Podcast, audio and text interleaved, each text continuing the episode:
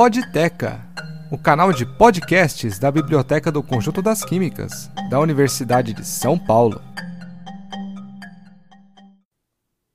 Olá! Hoje no Podteca, a doutora Suzana Caetano da Silva Lanes, professora da Faculdade de Ciências Farmacêuticas, vem nos falar sobre chocolate. Próximos que estamos da Páscoa, venha conosco nesse saboroso episódio onde conheceremos mais a fundo sobre esta iguaria que mexe com nosso paladar e nosso coração, tão presente na boca e na história da humanidade há séculos. Com a palavra, a professora Suzana. Olá, eu sou professora Suzana Lanes, do Departamento de Tecnologia Bioquímico Farmacêutico da Faculdade de Ciências Farmacêuticas aqui da Universidade de São Paulo. Eu fui convidada é, pelo pessoal aqui da biblioteca para falar um pouco sobre cacau e chocolate. Né? Durante séculos, o chocolate, que é rico em cacau, é conhecido não apenas por ser de bom sabor, mas também por seus efeitos propostos à saúde. De fato, os antigos é, o consideravam a bebida dos deuses, associação que deu origem ao nome científico do cacaueiro, que é o teobroma cacau, das palavras gregas Theo, que significa Deus, e Broma, que significa bebida. O Brasil, em 2021, ele teve uma produção de mais de 700 mil toneladas. Nós somos o sétimo consumidor mundial de, de chocolate e o consumo anual é de 2,6 quilos é, per capita por ano. Em 2021, o setor rendeu 13 bilhões de reais para o país. O chocolate diet, né, que é uma categoria dos chocolates, né, ele teve um aumento de 20% de vendas. Bem, a partir daí nós podemos começar a falar um pouco é, de como de como o cacau ele é obtido aqui no país e de como o chocolate é produzido. Nós tivemos um problema há anos atrás com os, cacaueiros, com os cacaueiros da Bahia, né, que, que sofreram é, com a doença, principalmente a chamada vassoura de bruxa, que dizimou os cacaueiros da região ali da Bahia. Hoje em dia, a Bahia voltou a produzir, ela conseguiu se recuperar, né, através de, através de plantações de clones, através de trabalhos feitos na CEPLAC, que é o Plano da Lavoura Cacaueira do governo brasileiro, e as fazendas elas conseguiram se recuperar. Mas nós temos também é, cacaueiros ainda nativos na região do estado do Pará. Então o Pará ele está sendo o nosso maior produtor de cacau brasileiro ultimamente. O cacau do, do Pará, ele tem, ele ainda consegue apresentar é, a, sua, a sua qualidade originária, que seria do cacau forasteiro, e não de híbridos como na região da Bahia. Os híbridos eles foram desenvolvidos para poder se é, para poder se eliminar a contaminação das doenças né, do cacaueiro e isso isso é, deu trouxe bastante vantagem às fazendas né? E as fazendas hoje em dia além da plantação do cacau elas também é, colocaram pequenas fábricas né, é, em suas instalações e essas pequenas fábricas produzem chocolate feito com o próprio cacau da fazenda. Isso aí ajudou bastante os, o pessoal das, da, da região da Bahia a, a ter uma lucratividade maior e também os pequenos produtores puderam ter mais empregos, né, e puderam vislumbrar um futuro para essa lavoura. Bem, o cacau, ele é, ele é plantado, é entremeado com árvores de bananeira, por exemplo, porque a árvore do cacau, ela exige um certo sombreamento. Então, é, as bananeiras elas se prestam muito bem a isso, né? Então, a gente tem também a lavoura tipo cabruca, que é utilizada na, na, na, na, região da Bahia, na região norte também do país, e que, e que faz é, é entremeações entre cacau e outras, e, e outras culturas. Depois de colhido, o cacau ele é, ele é aberto, é retirada a, a polpa mucilaginosa que envolve as suas sementes. Essa, é, essas sementes com a polpa mucilaginosa, elas vão para elas vão para tachos e aí ocorre um processo fermentativo. Essa fermentação ela dura por volta de seis dias, né? E após, né, tem toda uma técnica, lógico, né, de elaboração para que seja bem fermentado o produto, para que ele desenvolva já o o, seu aroma de chocolate, né? Aquele aroma de cacau típico, né? Que todo mundo conhece.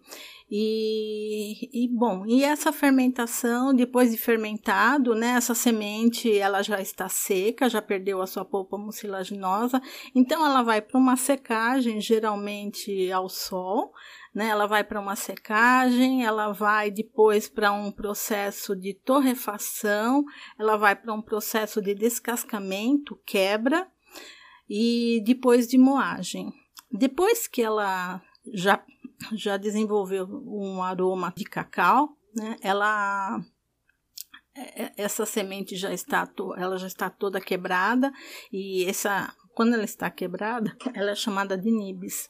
Depois de moída, ela já vai formar o que a gente chama de massa de cacau. Então, ela vai para filtro, filtro prensa. Ela é, é, aquela massa é prensada, né? E a prensada a quente recolhe-se o excedente da manteiga de cacau, então aquela massa vai ficar em torno de 6 a 10% de, de manteiga de cacau, e o restante da manteiga de cacau, né, por volta de 50%, ele é comercializado tanto para a indústria de alimentos como para a indústria farmacêutica também, para se fazer manteiga de cacau, labial, entre outros produtos né? E também para a indústria de alimentos, para entrar na, na, na, própria produção de chocolate, que é o que vem a seguir. Né? Então, nós temos ali, é, após a prensagem, uma torta desengordurada que passa novamente por processo de moagem, um moinho de martelo, geralmente, é, e aí a gente vai obter um pó. Esse pó é o cacau em pó. O cacau em pó, daí, ele vai para a produção de chocolate em pó, que contém em torno de 70% de açúcar, e depois para os achocolatados também, né?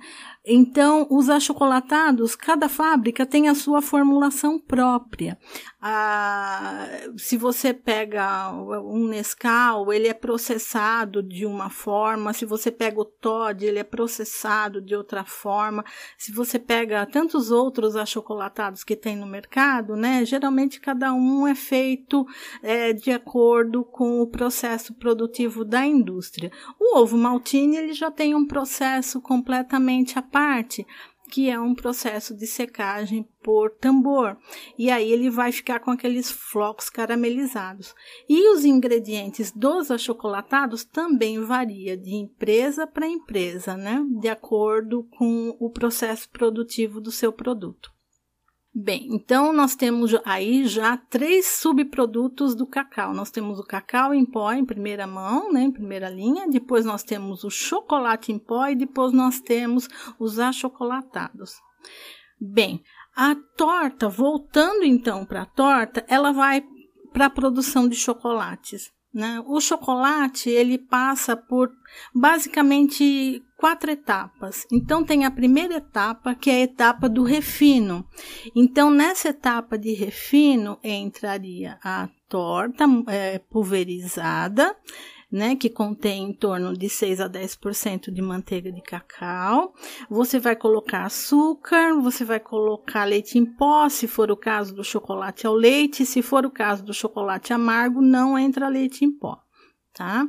Então, é, entraria, entraria, então, é, esses, basicamente esses ingredientes, né, que seria o, o, o, o, cacau em pó, né, ou a torta em pó, entraria o açúcar, né? E, e caso o chocolate ao leite, o leite em pó. Tá? Então, daí ele passa por um processo de refino para diminuição do tamanho de partícula, cujas partículas não podem ser perceptíveis na boca, né? Tem uma, tem uma certa granulometria que você não sente na boca, como os chocolates que a gente está acostumado a, a consumir. Posteriormente, ele vai para um processo que a gente chama de conchagem, que é um batimento, é uma batedeira grande, né? E ali vão entrar, né, vai entrar o emulsificante, que é a lectina de soja, vai entrar aroma, que geralmente é a vanilina, né? E mais um pouco de manteiga de cacau para poder fechar a formulação do chocolate de acordo com o fabricante. Né? Então ele fica batendo ali por, por 12 horas, por 24 horas, até 72 horas, dependendo do fabricante.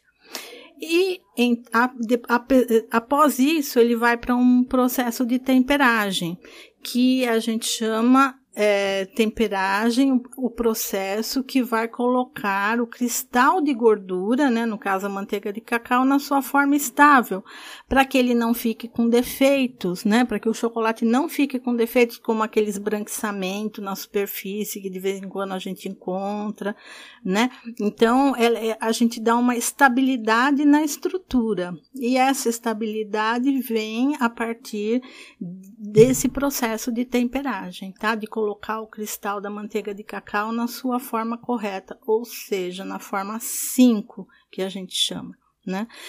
É, bom, após a temperagem, então o chocolate já está pronto para ir para a forma. Vai para uma forma que pode ser de um material que a gente chama de policarbonato, né, que é usado na indústria, e aí ele vai para refrigeração refrigeração em torno de 9 graus, né? E aí ele solidifica e é desenformado e é embalado. Tá? Então, assim é o processo de fabricação do chocolate, né? Então, são etapas assim que parecem simples a princípio, mas que não são.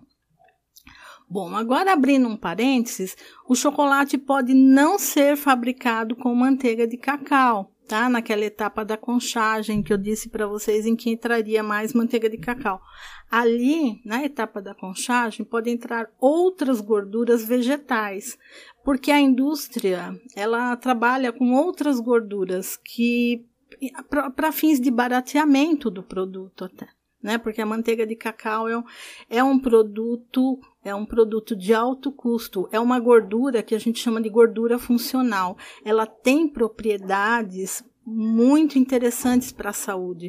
Ela é formada por uma por ácidos graxos, é, ácido oleico, ácido esteárico que, que, cujo ácido esteárico ele, a gente chama de colesterolêmico neutro.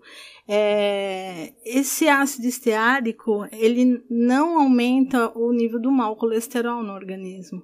Então, a, a, a formação em ácidos graxos e triglicerídeos da manteiga de cacau ela é ótima para o organismo, ela não causa problema nenhum à nossa saúde.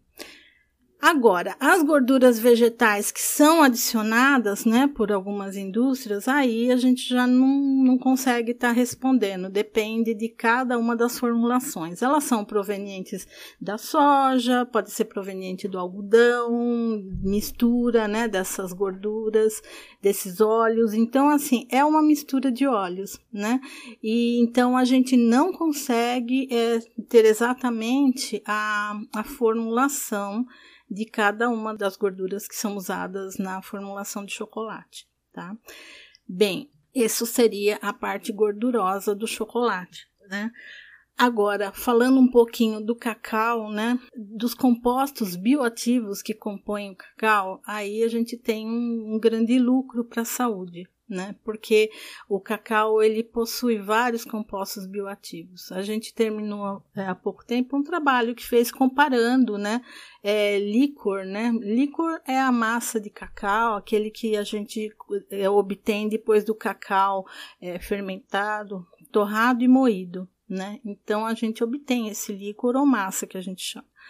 Então, esse líquor também possui uma classificação química diferente de acordo com a proveniência do cacau.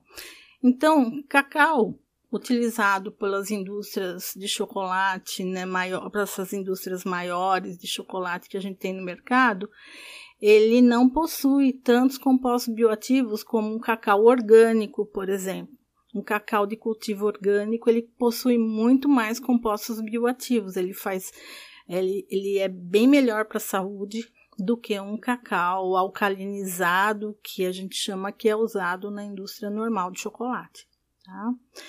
É, se você pega um cacau proveniente do Peru, por exemplo, ele também ele possui é, uma configuração, né, uma, uma, uma um, um, teor de, de compostos bioativos também muito grande.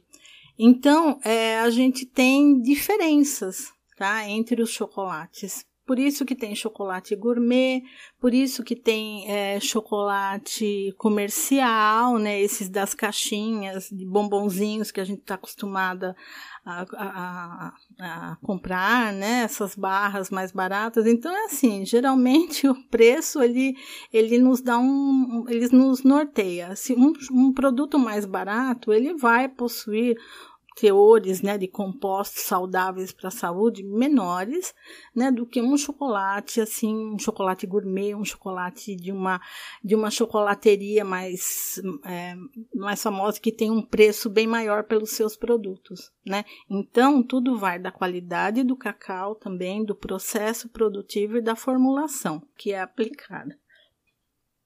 Bem é, eu acabei não falando do chocolate branco, né, que todo mundo tem assim curiosidade.